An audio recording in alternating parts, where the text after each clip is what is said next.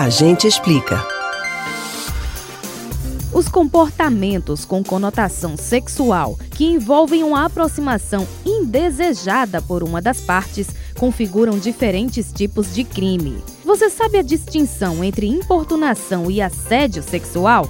A gente explica.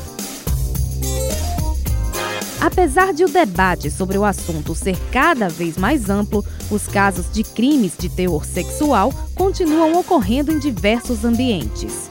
As vítimas, na maioria das vezes mulheres, sabem que não estão confortáveis com a situação, mas nem sempre entendem que se trata de um delito, ou mesmo têm dúvidas sobre o enquadramento legal. A Lei 13.718 de 2018 classifica o crime de importunação sexual, descrevendo-o da seguinte forma: praticar contra alguém e sem a sua anuência ato libidinoso com o objetivo de satisfazer a própria lascívia ou a de terceiro.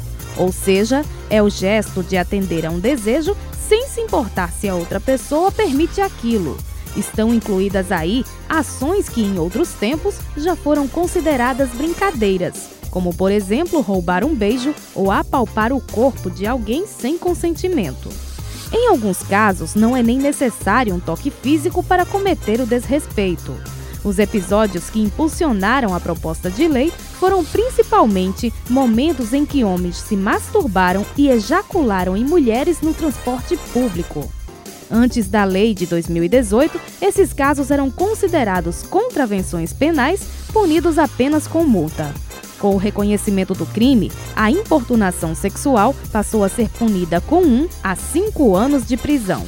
Já o assédio sexual é um crime que foi incluído no Código Penal em 2001, pela Lei 10.224. O texto define o delito como constranger alguém com o intuito de obter vantagem ou favorecimento sexual, prevalecendo-se o agente da sua condição de superior hierárquico ou ascendência inerentes ao exercício de emprego, cargo ou função então, nesse caso, o criminoso usa o posto que ocupa no local de trabalho para intimidar a vítima, na tentativa de que ela aceite as investidas sexuais. São episódios como o de um chefe que ameaça prejudicar uma funcionária na empresa caso ela não aceite sair com ele. O assédio sexual é punido com um a dois anos de detenção e a pena é aumentada em até um terço se a vítima for menor de 18 anos. Você pode ouvir novamente o conteúdo deste ou outros A Gente Explica no site da Rádio Jornal ou nos principais aplicativos de podcast: Spotify, Deezer, Google e Apple Podcasts. Betânia Ribeiro para o Rádio Livre.